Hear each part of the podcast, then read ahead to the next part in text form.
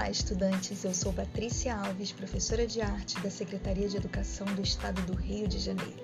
Sejam todos bem-vindos à aula de arte referente ao terceiro bimestre do nono ano do ensino fundamental regular. Vem comigo! Aula 3 Carnaval no Brasil. Nesta parte dos seus estudos, vamos falar sobre a origem do carnaval. O carnaval tem sua origem na antiguidade, com festas aos deuses, onde se permitia uma alteração na ordem social.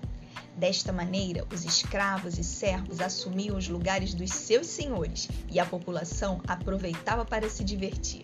Embora seja conhecido como o país do carnaval, o Brasil não é o único a comemorá-lo de forma intensa. Cidades como Veneza, na Itália, Nice, na França, Nova Orleans, nos Estados Unidos, Ilhas Canárias, na Espanha, Oruro, na Bolívia, Barranquilha, na Colômbia, também celebram a festa de forma bem animada. Origem do carnaval no Brasil.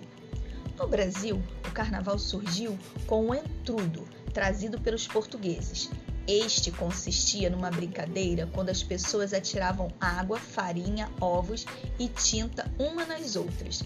Por sua parte, os africanos escravizados se divertiam nestes dias ao som de batuques e ritmos trazidos da África e que se mesclariam com os gêneros musicais portugueses.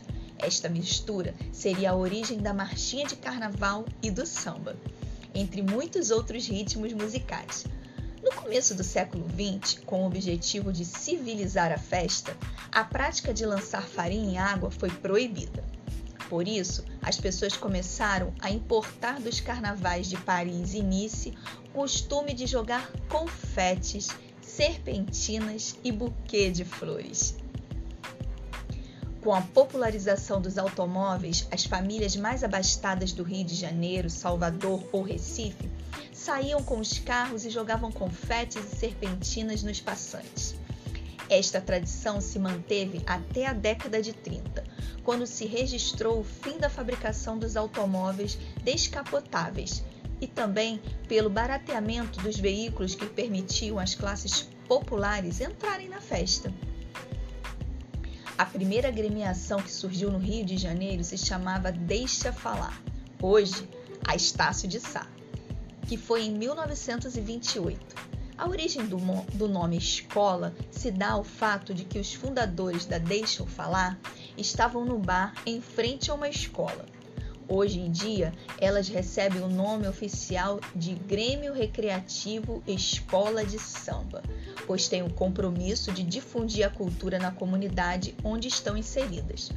Por ser um país de dimensões continentais, cada região do Brasil comemora o carnaval de uma maneira diferente.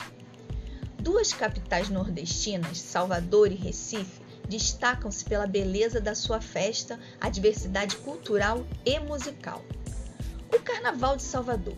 Em Salvador, os trios elétricos fazem a alegria dos foliões. Sua origem está ligada às batalhas de flores e aos cursos. Carnaval em Recife e Olinda. A festa carnavalesca da capital de Pernambuco e da cidade de Olinda é animada pelo frevo. Igualmente, os recifenses utilizam os bonecos gigantes nos seus desfiles. Esses bonecos vieram da Europa, pois em países como a Espanha são confeccionados enormes figuras de reis, rainha e a corte que passeiam pela cidade em certas festas religiosas.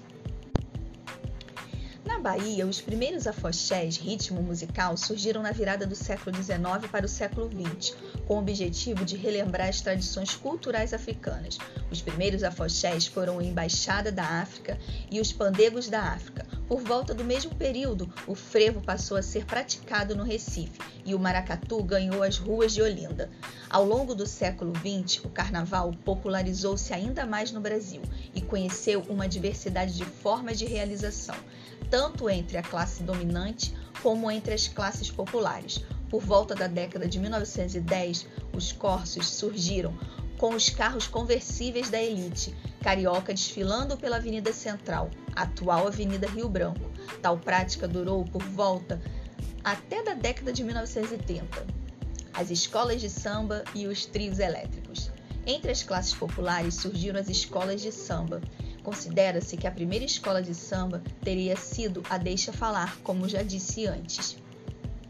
Outra escola de samba pioneira foi Vai Como Pode, que atualmente é conhecida como Portela. As escolas de samba eram desenvolvimento dos cordões e ranchos, e a primeira disputa entre elas ocorreu no Rio de Janeiro em 1932. As marchinhas conviveram em notoriedade com o samba a partir da década de 30. Uma das mais famosas marchinhas foi Os Cabelos da Mulata, de Lamartine Babo e os Irmãos Valença. Vou deixar aqui um pouquinho dessa marchinha para sua apreciação.